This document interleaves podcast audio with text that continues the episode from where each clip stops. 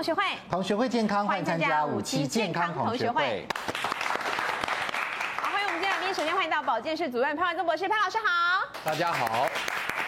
欢迎我们值班医师肾脏科江守山医师。大家好。欢迎我们值班老师毒物专家谭敦慈老师。大家好。好，同学代表欢迎五年九班洪素卿，素卿好。大家好。欢迎五年七班的小胖。大家好。欢迎六年一班罗有志，有志哥好。罗好，大家好。哎，小胖是第一次来我们节目哦，是知名的导游，对，资深导游。好，节目一开始呢，我们来看健康布告栏。好，我们健康同学会在九月六号要举办高雄的演讲签书会喽。九月六号下午的一点半，在高雄国际会议中心，潘伟宗老师要告诉大家，当自己癌症的救命恩人。二零一一年是是诺贝诺诺贝尔医学奖谈的主题哦。那欢迎大家都来免费自由入场哦。好，那么我们在上个礼拜六呢，有在台中进行一场演讲签书会。嗯、你看，哇，盛况空前哦。真的，我们每一年大概会去一次台中嘛，哈、嗯。你看人真的是蛮多的。对。然后这个是签书会，哈，我们三个坐在这边。那么民众真的是很踊跃，可见呢，台中地区的观众朋友呢，还有这个临近周遭地区的，像彰化、嘉义啊，几乎都来了。对，大家都很关心自己的健康。没错。那我们平常关心自己的健康呢，很重要的一点就是我们要避免接触致癌的物质。对。那偏偏在现代的社会当中，由于科学的进步，是致癌物其实是很多的，而且有时候藏于无形，哎，对，藏于无形，你没有办法不接触到。对。比如说现在大家才知道说，哎，那个抽油烟机那个。炒菜的那个油烟，对，是一个致癌物质，哎，错，而且家庭主妇好危险哦。对呀，有的时候你看看这些这个家庭主妇，好像也没有抽烟。哎，二手烟也可能没有吸那么多，也很健康，也很养生。对，结果呢，可能是个炒菜高手，而这个罹患这个肺癌了，这是蛮多的哦。所以无形当中，而且最主要是这些油烟好像都蛮香的，有没有？你吸的时候你并不觉得它是个致癌物，对呀，有时候是蛮香的。那偏偏这些都是致癌物。那另外，我们生活当中还有哪一些是致癌物呢？我们今天抓住了三样。嗯，只要做到这三样呢，相信我们这个呃致癌的几率会降低一些。对，远离他们，远离他们。对，远离他们。好，来，第一个是什么呢？好，第一个是不要用塑胶袋装热食，以免乳癌上升。哎呦，哎呦，用塑胶袋装热食会造成乳癌哦。你看，我们用塑胶袋装热食，很多，太多太多了。你看，哇，你看，我们通常如果要外带的话，小摊贩对吧？他们也没有外带碗，塑胶袋。那不然就跟你说，外带碗加十五块。对，你不要讲外带碗也是塑胶的，也是哦，也是哦，外带碗也是塑胶的，对不对？好，还有这个就是一般的这个臭豆腐店、小吃店，通常都会垫一个这个，常常为了不要洗碗嘛，好，就垫一个这个，因为生意太好，来不及洗，来不及洗，想说这样垫，你想想看，这个呃油炸臭豆腐恐怕都是一百度以上捞起来，立刻摆在上面对不对？嗯，只有这个菜菜的这个地方凉一点，是，但是闻起来很香，还是一直吃这样，嗯，那如果不要这个盘子呢？通常。那个就是万年不破的那个美奈米，美奈米。那同样的塑化剂也在里面，嗯。所以换句话说，这些日常生活当中，我们恐怕很难以避免的东西，往往会造成我们癌症。好，那最新的研究呢？潘老师来告诉我们，真的研究出来这个塑化剂跟乳癌是有关的，而且这是大单位哦，中研院、国卫院跟台大医院合起来做的，追踪了长达二十二十年，全台。一万一千多名女性来做分析，结果赫然发现，就是说呢，如果你的塑化剂铺路比较高的情况之下，嗯，得到乳癌的机会就高九成，就是九十 percent 啊，很高，还不到一倍了，就一点九，就多比人家多一点九。如果代谢功能差的啊，我们正常肝脏不是有代谢功能，肾脏有代谢功能，如果你代谢功能比较差的呢，那么就又比别人再高七十 percent，再高七十 percent 啊，嗯，那如果说呢？暴露多又代谢差，两个两个都都遇到的啊，就高了二点四倍啊，所以因此呢，他们认为说呢，乳癌在台湾二十二六年间呢，成长将近四倍，而且连续九年呢，高居女性癌症的首位。首位，他们认为就是中央研究院、国务院、台大医院认为，除了饮食西化、肥胖之外呢，可能跟塑化剂过量是有关系的，真的。所以今天我们这一集要特别告诉大家，就是说呢。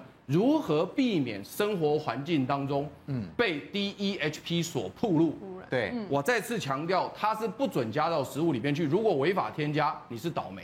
但是不违违违法添加，生活习惯的不正确也很也可以造成 DEHP 的铺路。对，所以换句话说呢，潘老师讲的很清楚了。所以你说我们塑化剂平常在哪里吃到？我们现在饮料的已经被抓了嘛，对不对？对食物真的。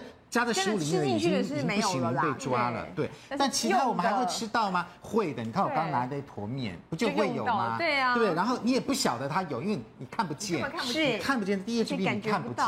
那还有还有好多好多的东西，大家仔细想想，大家就知道了。来，我们请江医师一起来带我们看一下哈。第一个就是塑胶袋啦，对不对？就是刚，对不对？那如果我用纸的呢？纸盒、纸杯那些有没有呢？它，很抱歉，所有的也有。对，因为它要上一层膜，PE 膜在里面，用来防水用的。嗯，那这个 PE 膜本身用来防水用的，其实它不耐热啊。不过我们都幻想说它很耐热，嗯，所以我们就 就就九十度级的开水就给它淋下去。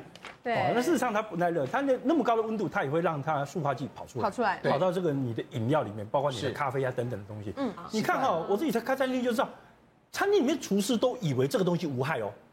就是佛跳墙，对的，上面那个佛跳墙，或者是炖炖一个小小的一个什么，对，一盅炖汤，是，他就说保鲜膜崩上去，他觉得这个虫啊，免得虫掉下去啊，没有，他蒸的时候他就把它放上去了，蒸的就是蒸的时候就磨上去了，就就就涂上去，他就说这个东西啊不会接触到食物，他说食物没装那么多。对，我跟你讲，你瞎说。为什么？你食物一加热，那个水蒸气跑上去碰到那个保鲜膜，那再回去滴下，它就会滴下来啊。下来，所以这个整个塑化剂非常非常多，而且那个蒸的时间都蛮多的，又高温。蛮久的。你想想看，那个茶碗蒸上面那一层膜有没有？啊，其实蒸很久，那个茶碗蒸好烫。而且其实这是整个我们饮食卫生的倒退。你不要忘记，对，我们以前有这个东西叫什么？糯米纸。对呀。啊，糯米纸。可是现在买不到了。不，买得到。买得到。比较贵。哦，比较那比较容易破，对，那厨师不喜欢用，哦，所以这个就是需要这个节目来推广，让大家知道说，譬如说你你你吃一个这个东西，对不对？你如果这个纸撕不开，发现它是塑胶的，你就知道完蛋，这个不能吃，对，你就应该跟餐厅的这个老板抗议说，哎，你怎么可以用这个给我们吃？嗯，那只要消费者的这个概念，糯米纸就可以再卖得动。对，所以你说我们塑化剂在哪里吃到？这个都都有吃到啊，这个都是全部都吃到啦，对不对？好，那另外还有这个瓶装水、矿泉水晒太阳啊，对，它叫晒太阳。其实有一个问题哦，我们都说理论上来讲啊，PVC，嗯，哦，里面才会有塑化剂，对不对？嗯。可是因为哦，我们回收的时候没办法做到完全，是。所以虽然理论上 PVC 有才有塑化剂，可是呃，阳明大学杨美玲教授做过一个分析哈，一二三四五六七，通通可以检测出塑化剂。哈，你知道吗？真的，研究做出来是这样子，对。因为这编号已经 没有用，因为你回收回收的时候会回收全部都混在一起，混在一起。因为其实塑胶用品要回收不容易，对，尤其是你回收的人也不是准备什么高高阶的器械在检查，啊，靠眼睛一看，这个丢这个，这个丢这个，丢得很快，对。那你猜猜看会有什么结果？没有，都混在一起。所以我个人的想法是我从来不让塑胶用品接触到我的食物，不管是水，不管是热的。其实说刚才第一题讲说哦，这个什么塑胶袋接触热食，这个讲的实在太客气了。对，塑胶袋不止接触热食，塑胶袋接触油的东西，有接触酸的东西，通通会增加塑化剂的溶出等等。所以这就是为什么我们妇女体内塑化剂浓度高于美国十二倍，对不对？我们这塑胶制品太多，美国没做佛跳墙嘛，美国也没臭豆腐酱嘛，对，对，没有了。这些东西都是我们特有的东西，我们特有的。而且更诡异的是说，你讲人有人调查过一点哦，台湾人哦喜欢用木地板。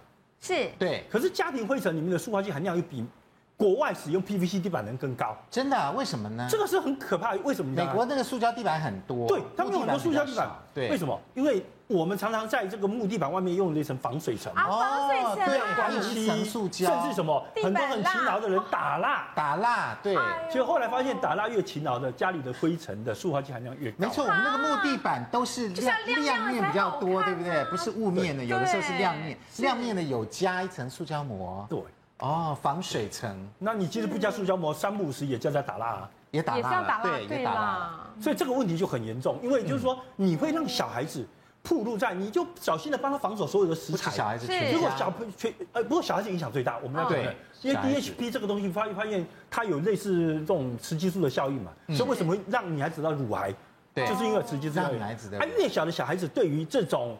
反正环境荷尔蒙的伤害越明显。嗯，好，这是世界第一的了哈。台湾家户每公克灰尘当中含一点二三毫克的 DEHP，所以换句话说，在灰尘当中，就是在空气当中，在你家里的灰尘，灰尘会存在任何东西。德国、挪威的一点六到三点三倍。对，是那那我觉得这样子无法。防嘞，很难防，没办法防嘞。除了刚才的那一层所谓的防水层之外啊，江户灰尘里面的这个 DHP 的贡献量还来自一个东西，还什么？就是你会发现我们台湾呢，可能是因为我们 set PC 啊，就是我们那个电脑产业太发达，有时候一家有 N 个电脑，然后呢 N 个电视，然后线放在那里都是不拔的，就自己在发热状态，那个东西。也会造成那个会，你你的电线是一直在，你会不会觉得都温温的，都热热的？那些东西也会也会贡献含有塑化剂的粉尘，因为它做成那样细细长长的形状，它也需要塑化剂，它要柔软它，柔软它变软啊。所以我们省电这个真的要关掉，开关真的要把它关掉。所以国内其实现在渐逐渐你看到一个新的建筑材料，就是一个插头上面啊有个开关的，对对对对，有开关哦。那这个开关一关掉，这个插头就没有功能。是是。其实我觉得政府应该去推动这个插头的使用，因为为什么？第一个可以节能。嗯，第二个，你早是插在这边，如果不断电的话，它就一直加热它，那它就容易一直蒸发释放塑化剂到空气，释放塑化剂。所以除了节能之外，也可以安全。通常都在桌子旁边嘛。对。然后有没有摸过那个电线哈？用到已经软软呀，黏黏的。而且你看他们边打电动玩具，一定要边抓东西吃的嘛？谁会先去洗手再来那个？不会，对，就直接在那吃。有一次哦，这种东西啊。差点让我书房烧起来，你知道吗？啊，真的！因为我在我在书房里面闻到一个，哎，奇怪，这怎么像一个怪怪的味道？我还以为是那个什么防水层破坏什么的味道，搞了个半天才发现说，原来用那个台灯的线啊，台灯线变软了，软了之后，然后烧起来，然后就两个粘在一起了。哦，哎呦，有有粘在一起，好好危险。所以那个闻出来味道其实就是塑化剂的味道嘛。塑化剂，这也会造成电线走火，对不对？对。这也会造成就是不止塑化剂，它那样应该释出更多毒物了。对，这一次是中研院他们发现是乳癌的相关性。跟乳癌。其实我们看到这个新闻的时候有两个想法，第一个以前都把它列在第三个，觉得只是动物的可能致癌物，对，从来没有想到人的致癌的层级。可这个研究告诉我们，人是有可能的嘛？有可能。第二个事情是在动物身上其实看到不是乳癌，耶，他们在动物试验里面看到塑化剂造成癌症，包括肝癌。包括男生的睾丸癌，然后包括一些呃胰脏的问题，也就是说我们没有看这些癌症哦，天知道这些癌症跟人的癌这些癌症有关系。所以搞不好再继续研究下去，说不定是更多癌症跟它有有关联。所以我可以补充一点哦，好，像我们都知道说哈，肾脏很多人会有水泡，是，人家说六十岁的人六十 percent 肾脏有水泡，对不对？对。本来所有人都不知道那水泡从哪里来的，不过目前的研究看起来，那个水泡也是从塑化剂来的。啊，你知道吗？肾脏的水泡，肾脏水泡，为什么呢？因为你年纪越大，你曝露塑化剂越久啊。哦，那塑化剂本来在动物就知道会制造动物的水泡，对，肾脏里面长水泡。嗯，那后来还发现一件事情啊，尿毒症的病人哦，他肾脏癌的机会是正常人的大概二三十倍。嗯，那后来发现是什么呢？因为是洗肾管吗？不是，对，我们肾脏科的病人呢，在洗肾的时候，因为我们的洗肾的管路啊。七成是塑化剂的重量，三成是塑胶，所以那个血一直从那个洗肾管都流过去，就流过去之后进入病人的体内，就会进入到肾脏，肾脏就开始长水泡。那这个水泡，所有的肾脏科医师知道，这个水泡 sooner or later 就早或晚，它会变成肾脏癌。啊，所以其实塑化剂看起来跟肾脏癌也有直接关系，跟那个管路线跟管线有关。而且更悲哀的是什么？你知道吗？你台湾在台湾呢，你今天再有钱。哦，是安德，你如果是亿万富翁，对。你说好，你那个洗肾管有毒，我不要用，那我要无毒的，对不起，没有，没有，为什么你知道？因为台湾呢把洗肾费用削得很低，削得很低之后，每日本人用的那个没有 PVC 的管材啊，没有到台湾申请啊，所以没有在台湾申请，它就是伪劣产品，它就不能进口哦，了。所以在台湾就变成大家一起赔账，因为我们把价格削得低，所以大家只有一起使用塑化剂管，对，哦，全部都是 PVC 的材料。没错，像你你讲那个嗯，吊 点滴点滴筒也是啊，所以一面滴滴滴那个塑胶的那个一些东西啊，DHP 全部都，而且对不是对我们成人影响最大，对谁你知道吗？对那个所谓的早产的早产，因为早产的。它需要静脉营养，对，所以静脉营养里面我们在点滴里面给它打油，所以那个油就把管路里面的塑化剂弄到，对，结果你就可以看到小孩子哦，常常接受这个静脉营养的会产生很厉害的黄疸。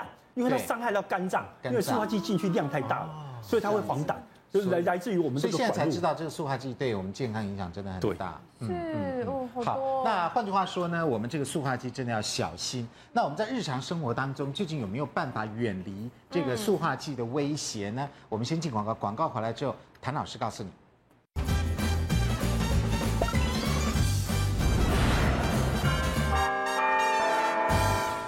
欢迎回到五期健康同学会。换句话说呢，我们现在已经逐渐明了，这个我们使用很多的塑胶制品虽然很方便，但是现在它的坏处一一回馈给我们了，无所不在哎。对呀，真的是无所不在。为什么呢？你说，哎呀，那我们的食品，我不吃臭豆腐，好，我发誓再也不吃臭豆腐，我发誓再也不夜市打包回家。怎么可能？那没有，还是努力。可以，如果我们做得到的话。但是呢，其他地方你会不会遇得到？会来。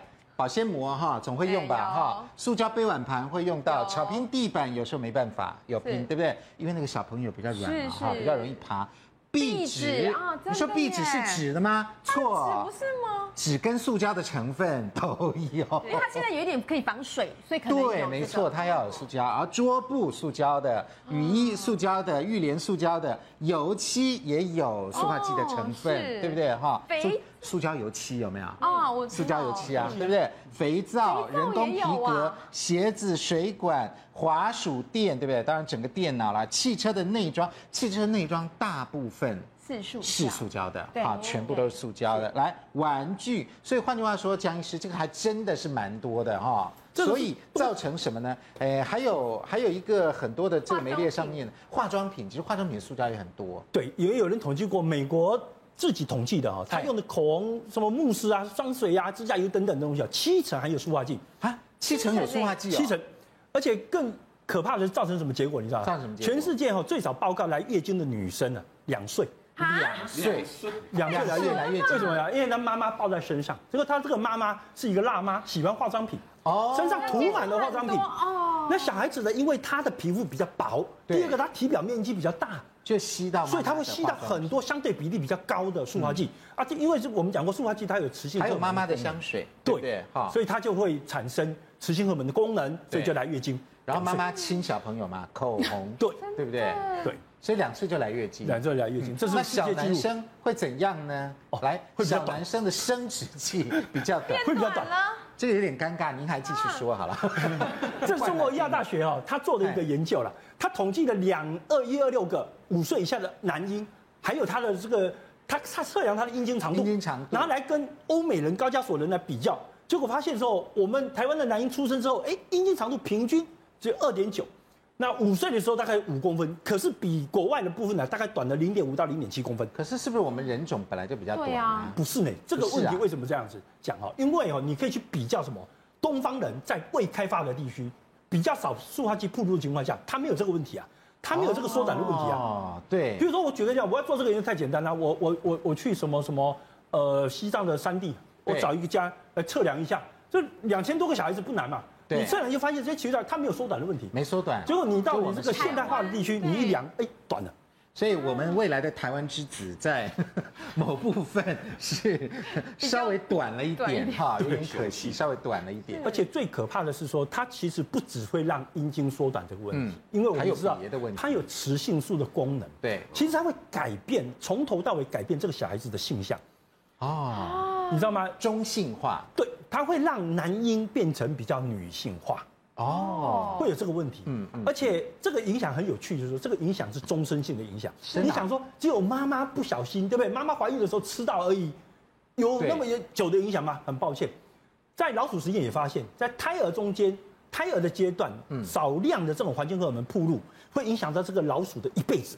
好，一辈子。对，所以对人看起来也是这个样子。那可是我们常说这个塑化剂啊，在体内存留三个月，三个月之后就排掉，排掉，排掉嘞。对，问题是你从来没有像我们刚吃那些东西都排掉啦。不是，你会排掉啊，可是你每天还继续不断的摄取啊。哦，对啦，不断吃，你停不下来啊，充，还是一直进来。对，你一直不断补充啊，所以你什么时候停过？哦，没错，说的也是。好，那谭老师，我们讲了这么多哈，最重要的就是，那我们要怎么样预防呢？您是不是粗略一下告诉我们一下？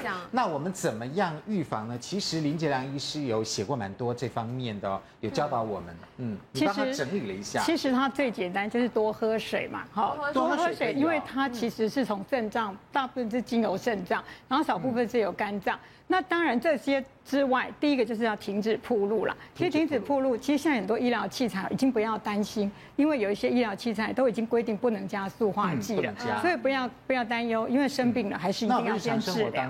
对，然后呢，第一个就多喝水，第二个你可以多吃高纤维的食物。为什么呢？因为高纤维的食物可以让这些胆汁啊，把这些哎协助这些有毒的物质赶快就是排到粪便，不要再留在体内。那当然这个各色蔬果都很重要了，哈，因为这个是一个过氧化，所以你要用抗氧化的物质。是。那过去有人做过研究，就是用维生素 C 去抗氧化，但是其实维生素 C 这种定剂，它还是要添加一些食品添加剂，比较会增加我们的负担。怎么最好？就是天然的，天然的最好。像番茄啦、芭辣，尤其现在芭辣盛产。番茄、木瓜、南瓜。对，但是芭辣目前的话还蛮推荐，因为什么？因为它维生素 C 含量是第一名，而且现在台湾又是盛产的。那绝对不要再去铺路一些高油脂的，尤其是内脏，还有那些鸡皮油脂，就是呃像。三层肉，我们就要把那个肥油去掉。对，好，那女孩子的话就要吃豆类，好，不要去吃萃取的大豆异黄酮，而是要吃天然的豆类，因为它除了纤维素多之外，它也是一种雌激素，它就减少这些的吸收。嗯，好，那当然，其实我我自己的做法是。要外食的话，一定要带自己的容器。你都带自己的，对，会很重，有时候会嫌麻烦。不会，像我的小孩，如果哎，有时候他必须吃一下那个饭团。那我们知道超商饭团是塑胶袋装的，是，他就会带一个盒子下去，然后把它拆掉放在里面，这样子哦，请他加热。那三角饭团也是这样子吗？他我我们小孩是这样，他就不让他就是直接这样加热。如果要避免这样的话，真的要不嫌麻烦。真的真的，而且小孩子如果真的不幸要外食的时候，就要带这个。那我我特别我是不会用保鲜膜。那你觉得用保鲜膜来覆盖加热微波？我我所有的家里是不用保鲜膜的，因为你用保鲜膜，它接触到油脂啊或者一些酸性，它就很容易出来。所以原则上我是不用保鲜膜的。那你做那个佛跳墙怎么办呢？对啊。其 实其实真的不需要加一个盖子，因为厨师说这个香味比较不会跑掉，香味不跑掉。它里面的精华，他说里面的香味里面做了很多食材，对不对？他说如果你打开了蒸会跑掉，对对。我市售很多的那些呃茶碗蒸哈，那像它就是美奈米的杯子，或者是一些那个，对我觉得那个是蛮危险。美奈米就是一直在蒸锅里面，其实温度还蛮高的，而且它又附上一层膜，对，那个温度最高。对，所以像这样子就对这个我们就不在外面吃，就是尽量。所以这些呢，我们再做到的话，应该能够避免塑化剂的毒害，再降低一些。其实可以避掉蛮多，可以避掉蛮多，对对不对？而且它排得快。对。那当然呢，啊，这个塑化剂目前检验出来是查出来是跟乳癌可能是有关的。是。那乳癌有时候妇女朋同胞会担心说，那我们到这个医院去做乳癌的检查，好，有两种，对不对？一个是超音波，啊，超音波，一个是乳房摄影，对不对？那这两种究竟有什么样的差别呢？乳房摄影就照 X 光喽，对，对不对？超音波是照超音波嘛，对对。但乳房摄影的时候，有的人说那个会要夹乳房，听说不舒服，蛮痛的，对，不太舒服。来，这个江医师来告诉我们，这两个有什么样的差别？是不是我们只要照摄影就好，有人不用照超音波？还是我们是要照超音波不用照摄影？还是两个都要啊？其实哈，比较稳妥的方法是这两个检查方式各有各的好处，各有各好处。所以呢，其实啊，应该要交叉使用。它的好处是什么？乳房摄影，它比较容易侦测到含钙化的肿瘤哦，含钙的肿瘤，含钙肿瘤。那初期的乳房肿瘤有一些会有微小的钙化点，那很容易被乳房 X 光所发现，早期发现哦哦。可是有一个缺点是，东方人的这个乳房摄影哦，对。在西方应用效果比较好，对。那在国内应用其实是比较被质疑，原因是因为东方人的乳房的质地跟西方人不一样，不一样啊。我们的乳房含脂肪量比较低，啊，所以比较小嘛。可是它致密，致密的结果就会干扰到你对对对乳房 X 光的判读。哦，所以会产生很多为阳性啊等等的问题，因为你看不准确。不准哦，所以这个是其实是被像包括北医的那个公卫所所质疑说，为什么台湾乳房摄影做了那么多，没办法降低乳癌的发生率跟死亡率？对，就是因为乳房摄影本身不但是一个发现癌症的方法，可是本身它会触发癌症啊，触发啊，真的，乳房本身对于 X 光非常的敏感。敏感。美国的研究说，如果你有乳癌家族病史，二十岁之前如果照一张胸部 X 光。就可以增加这个女孩子以后得乳癌的机会。哦，哦，所以其实我们做这些东西，为什么乳房超音波我很喜欢就这样子，因为它没有游离辐射，它不会制造癌症。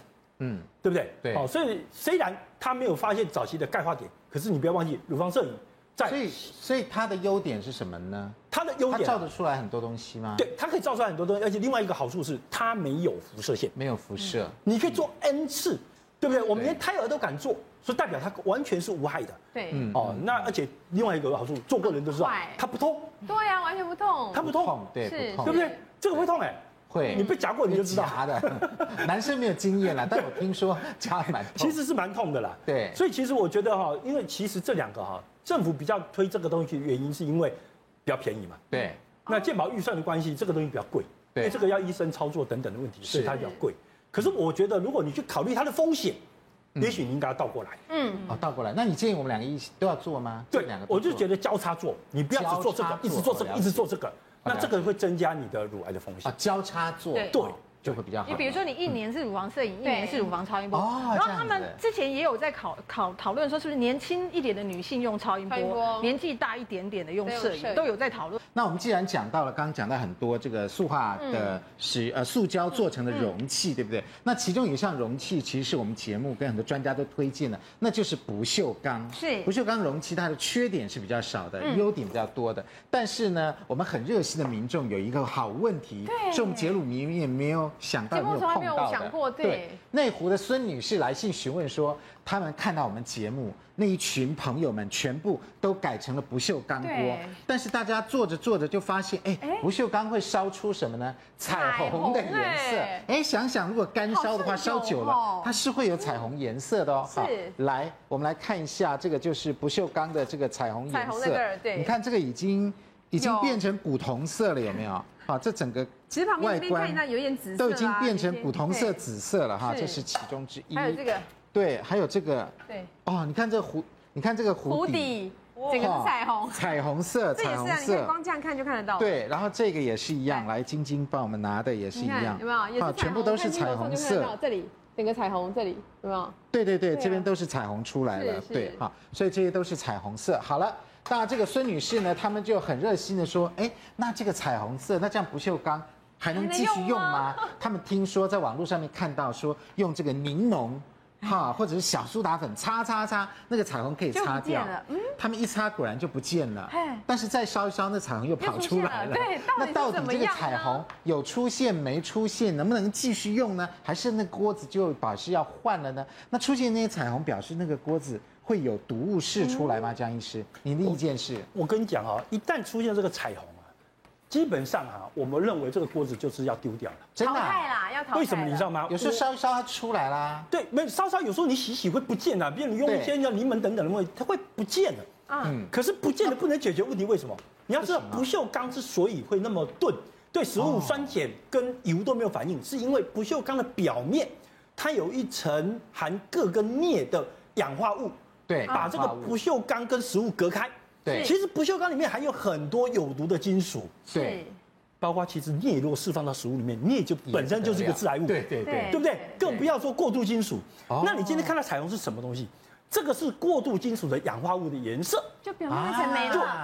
啊，对，代表里面的外面的保护层氧化镍、氧化铬这些都不见了，等于我们烧坏了啦。对，结果你暴露出来是一个过度金属的氧化物。问题是过度金属的氧化物跟镍的氧化物不一样，它没有办法隔绝我们的食物，对，不没办法隔绝这个钢锅里面的成分释放到锅用的话，一些毒素吃进去，对，这个东西会一直跑到你的食物食物里面去，所以这个是然后就吃进去。不可回复式的迫害。啊，不可回复式的迫害，所以怪不得会一直出现。对，所以呃，如果不锈钢有出现这样的情况，你就认了吧，掉了，对，那就丢掉了，这至少丢掉。目前没有，我已知没有任何方法可以说再把氧化铬跟氧化镍这个成。我们是可以把它擦掉，没错，但你烧一烧，它可能又出来。对啊，因为它就没有保护膜嘛，所以它的化性就不像原来那么钝，所以你只要给它加热什么，它又会再出现另外一层过渡元素的氧化物。谭老师，你有什么样的建议吗？其实它如果是那一锅没有变色，只是外面像那个那个茶壶的话，对，其实那个还好。你觉得外面变色外面没有关系，是里面它都没有，里面它里面也烧到的，那就不能用。烧到这不，但是如果里面还 OK，就你会对对，因为有时候外面是比较容易脏，不是那么容易烧到那个烧焦对，那其实用柠檬我试过，但是其实用面粉加水。然后进去里面搓的话，它其实，在新锅的开锅的时候，可以搓掉很多的一些脏污的东西。嗯，对。但像这个的话，就我就完全不建议。这个其实也不建议，因为这个对，它已经都，而且就是对，它都已经破损了。我觉得这很危险。好，那江医师，那这里面哈，我家我家里有几个锅子也是这样，可是我们没有丢掉，但是我也不我们不煮，我拿来装粮食，这样可不可以？冷的是不是？对。我建议你哦，你不要这样想。你要知道，过度元素的氧化物的毒性有太多，今天医学界根本没有人做过研究，什么如啦、銦啦，哦，一个这些东西对对，那个东西的毒性，因为历史上它没有出现在食物中的例子，对，没有出现过灾难，所以没有人做过研究，所以你今天问我说那个东西多毒，你灾，没人知道，知道，对不对？所以其实封省了啦，对啦，我想说那个那个不要煮就好了，有点可惜，对不对？装水啦，装一些清那个清凉的东西，你要煮一下，真的就出来了。对，你要晓得说，即使你加热是加快它的这个氧化物的形成，对。可是就算它没有氧化物，表面保护层破坏的情况下，这个炉跟阴这些这些过渡元素直接跟你的水接触，它也会释放到水里面去啊。哦，对不对？对对。你没有氧化物，只是没有那个彩色而已啊。对，可是它释放到水里面去，你就是会造成身体的影响。江医师这样比较谨慎也是比较好，但是我觉得可能会比较破费，因为有时候水壶空烧哦，就是说水烧干了以后，它那彩色就跑出来了，对不对？来，潘老师你有什么意见？没错，刚刚啊，安德兄啊讲到我的痛啊，怎么讲？我有一回啊，我们家的煮水的壶啊是不锈钢水壶，啊，平常煮水的时候因为里面有白开水，所以它不会过热，对，永远就是一百度啊。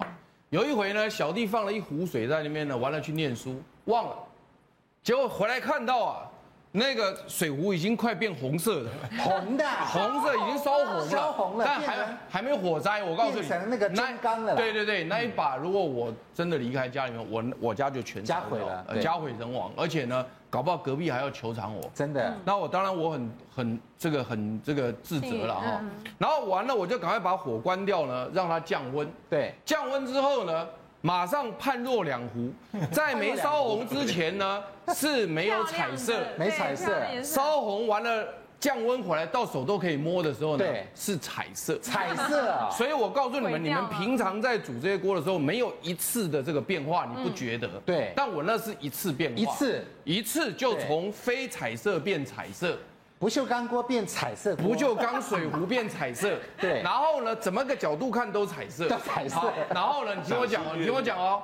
我在想说哈。我要不要让我太太知道？因为我犯了严重错误，对，回来他会叫我罚站，把被我骂骂骂十天还要罚跪，对，所以我就想说呢，看看能不能把它洗掉，洗掉那个彩色，把它洗掉，看有没有办法再继续用。对呀，结果呢，我就拿着这个壶呢，到我们家隔壁最有名的五金行，嗯，去跟他讲说，哎，我这个锅有没有什么方法？好，网络上不是讲说什么柠檬汁啦，对呀，什么白醋啦，我我我用半波洗不掉了，好，洗不掉了，然后就问他说这个，然后他怎么讲的？他说潘老师。你既然犯了大错呢，就要承认。对，这个锅呢，这个不锈钢壶呢，已经不能用了。啊，真的？他说这个继续用哈，继续用啊，你就吃很多毒素。他说这样子，这一这一个壶跟那个壶长得非常像。换一个，就把这个买一个，拿这个买回去，买回去，然后我就赌我老婆不知道。对。但是结果呢，那个把哈，松紧度不一样。就说那个把久了不是会松吗？对。就我太太说，哎，奇怪，这个把怎么好像不太那个？结果呢，最后还是问出我的惨案，承认了，结果还是被骂，跪算盘，下场是。但是这个经验不换，但是这个经验就告诉你说。出现彩色就是过热，嗯，因为你平常是逐渐在过热，所以你没有看到那个变化，对。但是我是一次变化，非常明显。所以潘老师，你也会建议大家，如果出现彩色了，就不要再用，不要用。但是另外一个大家要检讨，怎么样？就是麻烦你下次是不是煮菜的时候不要过热。这个对，因为这个的所谓的浪费，对，不是你把它丢掉叫浪费，对，你丢掉叫保护。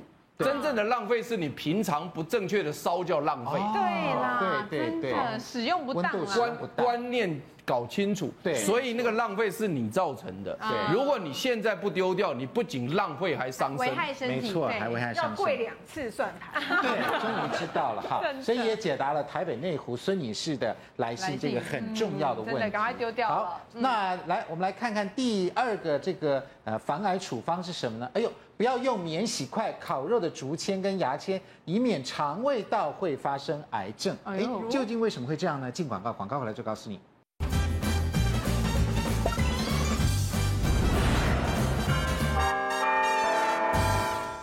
欢迎回到五期健康同学会。今天我们教大家这个防癌的处方。第二个防癌处方是什么呢？哎，不要用免洗筷，哎，烤肉的竹签跟牙签，小心肠胃道的癌症会发生。为什么是这样子呢？哦，因为这个免洗筷呢，哎，虽然名为免洗筷。就不是我们免洗，是厂商免洗，厂商对，从来没有洗过，从做厂商做出来就从来没有洗过来。台湾每天消耗多少？两百八十万双，好多，每天哇，这还是两千年的统计哦。那你现在二零一四年，我看更多了，嗯，好，更多了，每年用掉十亿双免洗筷，主要来自大陆、越南、印尼。换句话说，我们台湾自己产的，因为成本太低了嘛，哈，产的非常少，基本上是没有。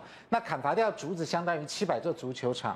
那一年用掉的这些免洗块接起来可以环绕台湾 三百五十八圈，这么多哦。好，来，我们来看一下我们主要产在哪里，主要是产在中国，对不对？但是偏偏中国大陆的免洗筷比越南、印尼的还要毒一些，因为常常使用，常常被检查出来使用非食品级的工业原料来加工，例如使用工业的硫磺，防止筷子发霉生虫，哈，用石蜡再来抛光，把它外表看起来更光滑一点。哈，或者是用这个焦亚硫酸钠来蒸煮，让筷子更白一些。哈，然后回收，如果黑色发发霉的话呢，他们会再加入工业用的双氧水，再来煮一煮漂白。所以换句话说，它加了很多东西在这上面，唯一就是没洗。你看，就是没有洗，就是一直加，一直加，一直加，一直加，让它看起来。有的时候我们真的会拿到那个免洗筷，光闻就有一点酸酸的味道哦，好像就是怪怪的，但是都还蛮白的啦。哈，这个小胖来自这个中国大陆，常常去，而且当导游，一定常当导游。因为我曾经看过，就是它像我们说在大陆进行叫做一次性的筷子嘛，是一次性，它一次性。筷子，但是它还有回收，一次性还回收啊？一次性还回收。因为我要一个餐厅很简单，就是说哎，他你们收一收那筷子放在桶子啊，是，你说这个不要这个，我我说要把它折掉嘛，对，用用完啊，你不要折，你不要折，你就我们就我们这有人回收的，我这一桶可以卖二十块人民币，哈，一桶啊，一桶二十块人民币。我说那这种东西还回收，他我说回收去干嘛？他说不是，他们回收还会去再重新再。再弄过，再煮过，再蒸煮，对对，在这些过程啊，对 对对，再蒸煮，再弄啊，再加。那你说快有快快，我们看到完以后就快有一次我自己去采线，哎，看到那个工厂在晒晒这竹签，才发觉说那个弄完回收了就拿去煮，他们就泡到药水里面，泡完药水以后变白了，什么东西都没有了，对，拿起来就放放在地上晒，晒完以后干了，他就拿了那个什么那个那个有个好像我们的是砂轮机那个样，通通放进去，咕隆咕隆咕隆咕隆咕隆，放了一些粉。粉啊，好都不会都不会挫伤了嘛，就用人工的话，就筷子、塑胶袋一个来两装塑胶袋，装塑胶袋，拿去热风，就这样。我真的没洗。从那时候，中国大陆的塑胶那个免洗筷啊，我们一次性筷从来都不用，也不用啦，因为太可怕。你看到了，那你到大陆要用？可是他是说那个我们那个我们我们跟当地的那个旅游旅行业者说。你还没看到泡的那一池，那才那才更可怕。泡的那一池，啊，哎呦，就是你回收完以后，又什么东西？泡的那一池药水，不知道那是什么东西。所以自己带团都自己带那个。对，现在都叫客人直接带自己的环保筷啊，从台湾带过去，不锈钢不锈钢的环环保筷。哦，自己带。对，那么餐厅就是餐厅，对不起，他上面洗筷让你当公筷，都通通不用。你拿你们的竹筷子，我们拿去自己拿去洗一洗，还干净的些。有啊，大陆都还回收那个地沟油，有没有？都已经在水沟里面了，还把它去捞出来。所以说，他他那一桶，你看看，你想想看那个。那个餐厅的营业额这样子，每天那那一桶还要会回收，他给他卖卖他的人还可以赚二十块钱，还赚二十。哎，他们很多东西回收都可以卖钱哎。对呀，空酒瓶回收卖钱嘛，因为卖假酒嘛。然后你知道，连那个卖奇异果、奇异果纸箱啊，也可以回收。纸箱也可以回收。然后说你奇异果纸箱回收干嘛？他说啊，因为管他哪一国都装在纽西兰的里面。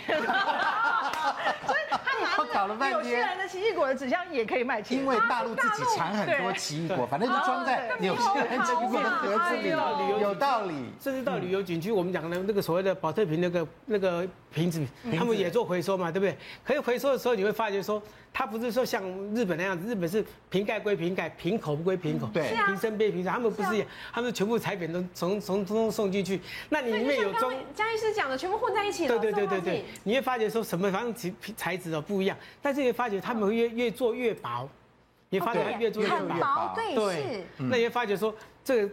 有时候这个瓶装水到底是哪来，你也不知道。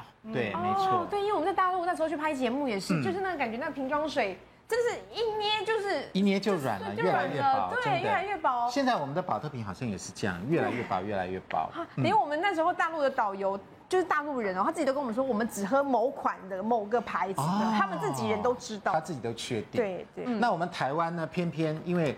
太低廉了，所以自己没生产，所以都用中国大陆的或是越南的啊。你看越南的也是就这样子吧。你看哈，大家都是在这边晒晒晒，在地上对，曝晒啦。它，然后水池在这里嘛，哈，用的是硫磺、双氧水等等，都的确是有这些照片都跑出来了。最主要为什么呢？呃，一百只筷子卖二十二元，等于一双只要零点二二元的成本。那零点二的话。就在台湾没有 MIT 的免洗筷，那一定要劳力密度的，对，太便宜了，对对，太便宜了。好，所以换句话说，这个呃卫生的筷子呢，的确是不太卫生。好，那有很多江医师，那这些很多的化学物质也会致癌吗？他这里写的一堆化学物质哦，什么偏二亚硫酸钠啦，什么石蜡、工业硫磺，这有这么严重吗？我跟你讲哦，其实这个都写得很客气，你知道吗？还客气呀？客气啊！事实上哦，真正的木头哦，要在国与国之间运送。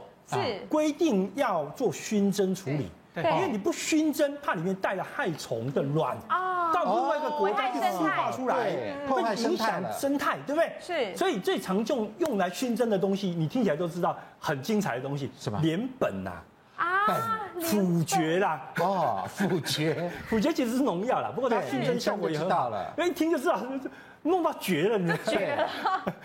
好，然后 OP 啊等等的，这个都是剧毒。那木头有个缺点，对，木头本身是多孔状的结构。我们不是说什么韧皮布啦、木质布啦，其实都是都是维管束嘛，维管束都是中间一个管子一个管子嘛。你这个药要把所有的害虫、蛋杀都杀死，就要很高的浓度哦，就你就灌到这个维管束这里面去。那问你谁把它弄出来？没有嘛？没有哎，没有啊。对啊，所以你吃的时候，所以我先给各位一个建议哦，你真的不得已忘记带了你的环保筷。对，怎么办？很简单，跟老板要一个热水、热开水，啊，哦，你先把一来还没叫菜还没开始，你就先把免洗筷放到里面去泡。泡，真的用免洗筷还要泡？对，因为你要晓得哈，不管是工业用的硫磺、二氧化硫，对，或者是亚硫酸钠、亚硫酸钠，或者是双氧水，对，在水它都是水溶性的，它会被泡出来。会泡出来哦，对，所以它会大幅度的减低你的曝露量。哦，泡出来，对，啊，那你要要一个深一点的杯子嘛，所以免洗筷我们要到餐厅里面去把它洗一下，对，因为有没有人洗嘛，要来洗一下，所以我们 就就自己我们洗，老板不洗，我们事前呢已经做了一个小小的实验了，这个是我们买的。一把这个免洗筷。啊，然后呢就把它泡在水里面，水稍微有点温度了哈，泡在水里面，就我们发现这个水变颜色了，因为它里面的药会被你泡出来。哦，这样子，对，所以我们真的泡出药来了，对，好，而且我跟你讲啊，很多时候哈，这那这样照你的方法这样泡出来，那我们这块还能用吗？不，这个筷子泡完之后，它的含毒量就降低嘛，降低了，所以你当然是可以用了，哈，比原来安全了，我不保证绝对安全，因为不可能绝对安全。我们想说泡出。这样的颜色好像有点可怕，对，但是我跟你讲，还呃，这时候已经比原来好多了，比它本来好，对，那如果那这水要倒掉，拿一个对这个水当然要倒掉，不能喝嘛哈。好，那你如果拿一个 pH 试纸，你去检测它，如果它当初嗯。呃当初加的这个所谓的亚硫酸钠加的多，对，在这个加工的过程中会产生微量的亚硫酸，是，那这个时候就会造成什么酸的问题，对，所以呢它的颜色颜色呢就变有一点偏红，对，好，那这上面是绿色的，绿色，那这下面就开始有一点偏红。偏红，所以代代表说它里面含有亚硫酸钠类的这些哦的对这个偏红这边。已经到四左右了，四左右对，它会到四左右，就微酸的，对，它已经进到酸性。去了，所以它可能加的是对，因为亚硫酸钠。或二氧化硫是很常见的漂白用的木头用的东西，所以换句话说，您刚讲的什么腐蕨啦，也可能加在盐苯啊，盐苯啊，所以那些可能真的是致癌的。对。对，盐苯我们国内还不准加，台湾是不准加的。可是你要不要忘记，不是东西都在台湾买的。对啊，都是大陆啊，都是别人进来的。那腐决我们是可以加的哦。腐蕨，台湾台湾是可以加腐决的。好可怕！所以这些免洗筷呢，你说它不是塑化剂的问题了，它是另外一个问题了。然后呃，免洗筷我们上班族用的还特别多，真的，一定都在用。我几乎天天用。而且啊，吃泡面也要它，吃便当也要它，全部都要它。所以下次真的劝大家改成这个不锈钢的筷子。那有志自己有开餐厅，对不对？那你们餐厅用免洗筷吗？我们绝对不能用免洗筷。真的？当初都有讨论过了，有讨论过，有讨论过，就是因为真的会省蛮多钱的。但是后来想一想啊，为了顾客的健康，我们还是去买那个那个。比较刚开始本来有想说不要那种的，因为不要塑胶，有一种那种啪的那种有没有？什么啪？尾巴有粘在一起，然后尾巴粘在一起，那个也是一样的。那个台湾那个稍微好一点，那是台湾贵一点啊，对，贵一点，贵一点，那有好一点吗？贵但是有好吗？呃不，那个贵一点哦，事实上是它漂白的更厉害哦。你注意看看日本的那个餐厅里面都这样吗？对对，漂白漂的很厉害，它比我们这个免洗筷更白。好，所以那个啪的也不要用了啦。那时候我跟你保证哦，你绝对没有看过天然的木头白成那个颜色的。是啦，对啦真的啦，没错，真的。然后其中的股东就极力反对，他说这个东西你，他说算给我听，那那你其实用那个那种环保筷啊，那长久下来其实还更省。所以我觉得就不要省这个钱了，就不要看线下，要看长远的啦。就不要省这个钱，没错。而且我觉得，那张医师，我问你，那现在是不是还是不锈钢块比较好？当然，不锈钢块最单纯，嗯，而且它也不容易粘附东西，不会长霉。嗯，那么还要忘记一个，刚才里面有讲到的牙签。嗯，我后来哦，就就是因为那个牙签我们验出来有问题，所以后来我们把餐厅的牙签全部换成那个塑胶，塑胶的长毛那种，这不好用。不，塑胶长毛那个有个好处，是因为它是硬塑胶，所以它可以不添加塑化剂。哦，当然我们也拿到厂商的切结。另外一个问题是它上面哦，用用人造方式给它搞出一个须须出来，对啊，所以它用来勾那个食物的残渣就很好用，对，像牙线一样，做牙圆圈，对尾巴是，对对对，一根一根一根有一根刺一根刺这样的，有现在也流行了。那这样子其实是比较安全，所以回回头去用塑胶牙签反而比较安全一点。如果跟这个木头牙签来讲，了解，嗯。牙签也要回收吗？那实在是有一点。牙签应该是没有回收，我猜是这样，从比较大根的，然后慢慢越来做越小，越做越小根，越做越薄，越做越细。对，天哪！本来都很粗大，可能是这样子啦。筷子跟牙签一样。对，OK，好。对，好，所以这个是免洗筷子的问题。那至于免洗筷子，我们怎么样避免呢？进广告，广告回来之后，请谭老师告诉大家。